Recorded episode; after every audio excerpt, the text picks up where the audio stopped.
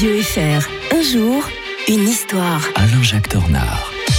Alain-Jacques Tornard, bien le bonjour. Bonjour Mike. Ah, je sens que l'historien de Radio Fribourg est heureux en ce mardi 10 janvier. Petit retour en 1929 avec la naissance de deux personnages que vous adorez, je crois, euh, par-dessus tout, c'est Tintin et Milou. Hein. Eh oui, le chien fidèle, le fox terrier euh, qui répond au doux nom de, de Milou. Je suis d'autant plus content que vous savez que je viens de consacrer une exposition à la, à la France vue de Fribourg. Ah oui. Et euh, nous Avec l'avons- Alex, nous l'avons présenté à- avec Alex à Rueil-Malmaison. Ça vient de se finir il y a une dizaine de jours.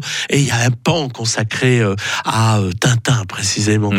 Donc on ne pouvait pas le, naturellement le, le rater. Alors euh, en fait ça commence doucement. Hein. Euh, il, est, il est censé être un journaliste, Tintin, euh, qui part au pays des soviets. D'ailleurs c'est presque une mise en abîme parce que Hergé travaille pour un journal qui s'appelle Le XXe siècle, journal plutôt à droite, très catholique, très anticommuniste naturellement.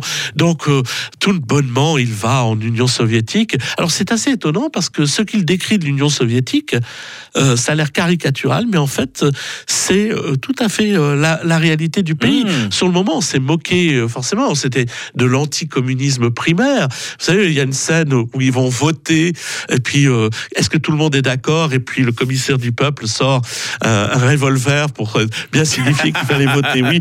Tout, tout est dit, et c'est exactement comme ça. Les- on est déjà dans les purges du stalinisme des années 30. C'est assez, assez époustouflant. Alors, Georges Rémy, hein, le vrai nom de Hergé, c'est Hergé, c'est les, les initiales. Euh, derrière cette personnalité se cache quelqu'un d'assez tourmenté. C'est pas pour rien qu'il aura tellement besoin de la Suisse pour le, pour le calmer, pour l'apaiser Mhm. dans les années 50. Et donc, euh, il a d'abord créé un petit personnage qui s'appelle Totor, puis il le fait évoluer.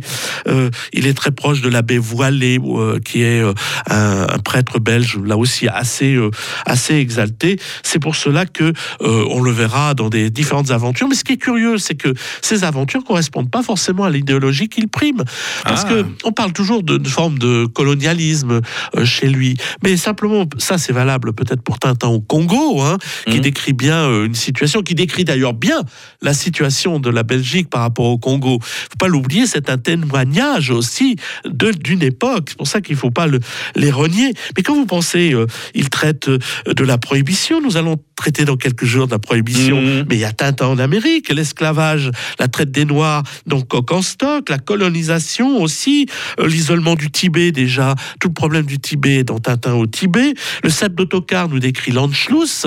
C'est à chaud qu'il écrit ça en 1938-39.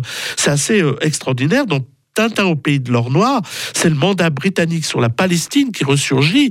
Et donc, euh, il traite de cette actualité, ce que ne faisait jamais. euh, tout le monde traitait de manière intemporelle Mhm. et c'est ça c'était ça le, le La- génie la d'avoir- force, la force d'avoir de- à la fois un personnage très lisse et des, des périodes euh, très troublées Ouais. Je comprends bien pourquoi l'historien de Radio Fribourg est tellement fan de Tintin. Demain, Alain-Jacques Tournard, on va revenir à 11 janvier euh, 2015. hein. Euh, ces personnes qui descendaient dans la rue en mémoire euh, des victimes des attentats de Charlie Hebdo à Paris. Une certaine Simonetta Sommaruga se trouvait dans la foule. On en parle demain. Bonne journée, Alain-Jacques Tournard. bonne journée à tous